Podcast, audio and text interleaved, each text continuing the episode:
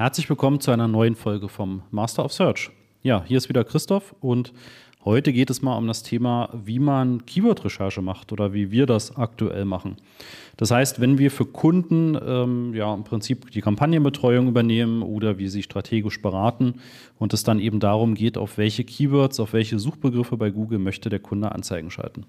Und ich gebe dir auch noch ein paar Tipps mit, wie du eine Kampagne auch ohne, dass du dir Keywords überlegst, starten kannst. Ja, steigen wir ein. Und zwar ist der häufigste Weg, den wir wählen, eigentlich immer erstmal die Google-eigenen Tools. Ja, das heißt, in allererster Linie ist es der Keyword-Planer. Du findest den im Google Ads-Konto unter Tools und dann Keyword-Planer.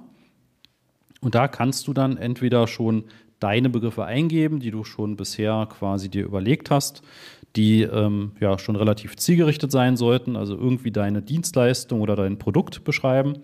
Und die gibst du da einfach mal ein. Und dann bekommst du von Google zu diesen Suchbegriffen entsprechend ein paar mehr Informationen. Das heißt, wie viele Leute suchen das im Monat in der Region, die du eingestellt hast. Ähm, wie ist der Suchtrend? Also gibt es da Saisonalitäten, wann es stärker, wann es seltener gesucht wird. Und Google gibt ja darunter dann noch einige Keyword-Ideen.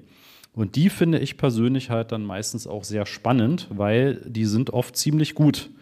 Sowohl um Keywords zu finden, auf die du eben auch noch buchen kannst, aber auch um dort Keywords oder Suchbegriffe zu nehmen, die du künftig sofort ausschließen kannst. Ja, das heißt, wenn Google da gewisse Dinge assoziiert mit deinen Keywords, die aus deiner Sicht aber überhaupt nicht zu deinem Produkt, zu deiner Dienstleistung, zu deiner Firma passen, dann kannst du dir die Liste auch gleich nehmen und kannst die im Prinzip dann als auszuschließende Keywords hinzufügen. Ja, das ist tatsächlich auch Gold wert. Damit verkürzt du deutlich deine Lernphase der Kampagne und sparst natürlich auch Geld. Ne? Also dann setzt du das Budget quasi gleich effizienter ein.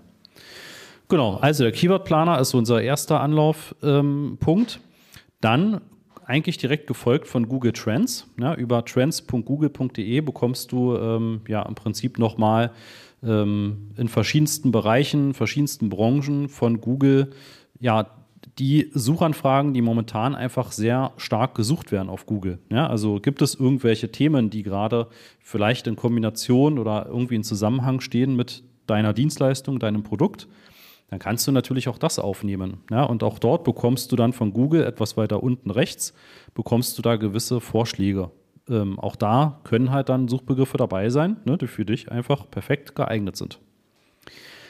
Dann Tool Nummer drei sind im Prinzip dann externe Tools. Ja, es gibt haufenweise Keyword-Tools. Äh, manche davon sind kostenlos bis zu einem gewissen Level und die meisten sind natürlich kostenpflichtig. Ja, somit das größte Tool, was aus dem SEO-Bereich kommt, ist das Tool Sistrix mit X hinten. Ja, das kann man äh, verwenden, um auch für die organische Suche einfach Analysen zu machen, einen sogenannten Sichtbarkeitsindex zu machen und eben auch gewisse Keyword-Ideen zu bekommen oder auch Mitbewerber zu analysieren. Also wo sind im Prinzip deine direkten Mitbewerber, also deren ähm, Webseiten, sichtbar? Ne? Und da sind sicherlich auch Suchbegriffe dabei, die für dich relevant sind.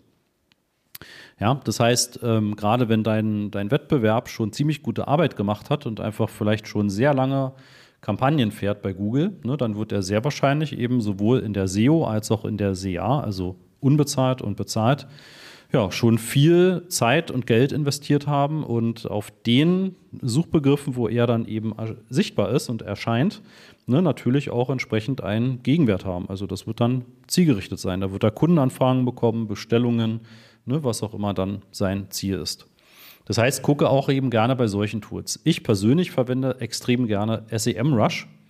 Ja, das ist ein amerikanisches Tool, semrush.com.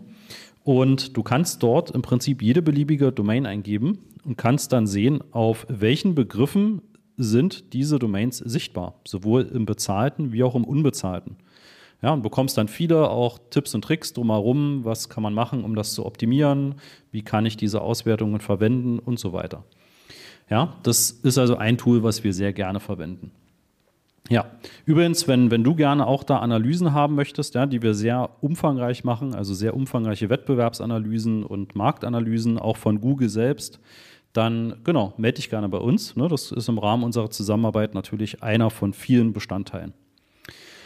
Ja, das so erstmal zu diesen vier Anlaufpunkten für Keyword-Ideen. Ja, wenn du da eine Kampagne laufen hast, dann kannst du ja in den Bereich Keywords und den Unterbereich Suchbegriffe immer auch hineinschauen, was Google dort eigentlich ähm, verwendet und ausgeliefert hat, um deine Anzeigen zu schalten. Und ähm, das kann eben oftmals auch sehr hilfreich sein. Wieder nicht nur für die positiven Beispiele, also wo kannst du noch drauf buchen, sondern auch für die negativen, also wo möchtest du zukünftig nicht mehr drauf buchen.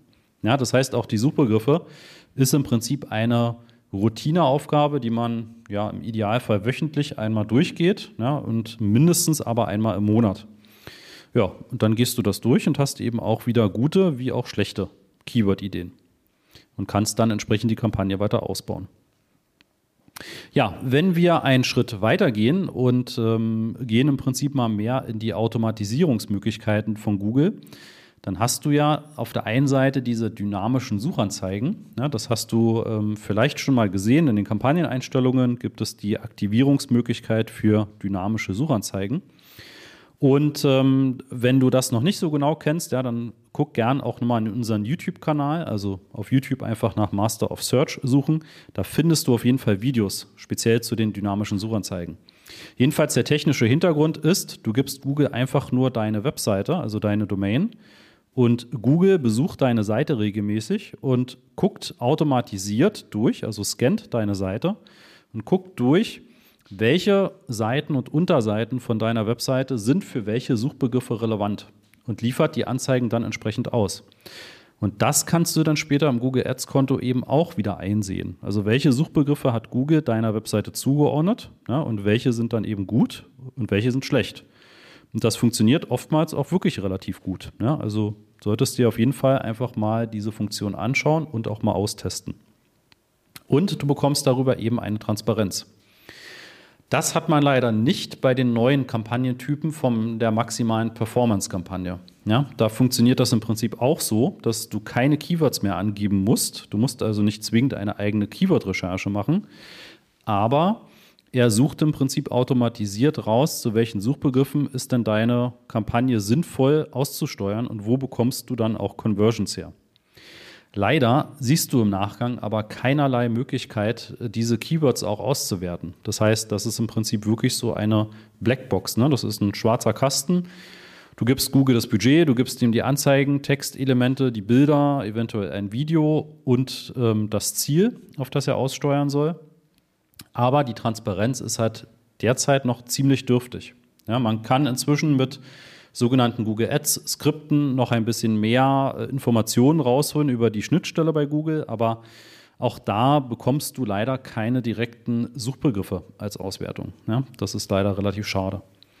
Genau, aber ich würde sowieso dir empfehlen, dass du mit Keyword-basierten Kampagnen startest, dass du deine wichtigsten Keywords auf jeden Fall in einer normalen Suchkampagne hast, dass du eben auch sehr gerne diese dynamischen Suchanzeigen als weitere Anzeigengruppe verwenden kannst ja, und dann hast du da einfach schon mal einen sehr, sehr großen Pool an möglichen Keywords und ähm, Suchbegriffideen, die du verwenden kannst. Ja, und dieser Keyword-Planer, wie gesagt, ist eigentlich eines der zuverlässigsten und hilfreichsten Werkzeuge, was du natürlich auch kostenlos benutzen kannst. Ne? Im Rahmen des Google Ads-Programms kannst du das kostenlos nutzen.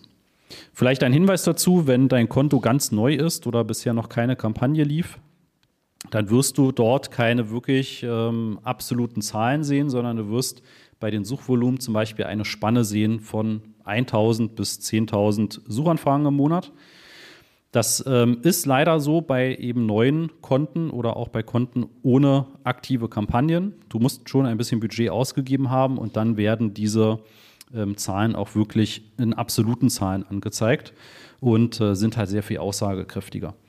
Das hat Google mal machen müssen, weil es viele externe Anbieter gibt, die auf diese Daten zurückgreifen, ne? also die das sozusagen kostenlos abgreifen aus den Google-Daten und dann eben ja teilweise in Berichten teuer wieder weiterverkaufen. Und das wollte Google mal unterbinden und deshalb gibt es eben auch diese, ja, ich sag mal, Quarantänezeit für neue Konten. Genau, ne, aber spätestens dann, wenn du aktive Kampagnen hast, dann wird das immer zuverlässiger und du bekommst natürlich trotzdem auch die Keyword-Ideen und du bekommst auch eine ungewisse, ähm, eine gewisse Spanne sozusagen mitgeteilt, ne, wo ungefähr diese Suchvolumen einzuordnen sind, ob es jetzt sehr viel ist oder eben relativ wenig. Ne, das kannst du auch davon ableiten. Okay, dann war es das für die heutige Podcast-Folge. Ich hoffe, dass du ein paar Impulse mitnehmen konntest. Und wir hören uns in der nächsten Folge wieder. Tschüss.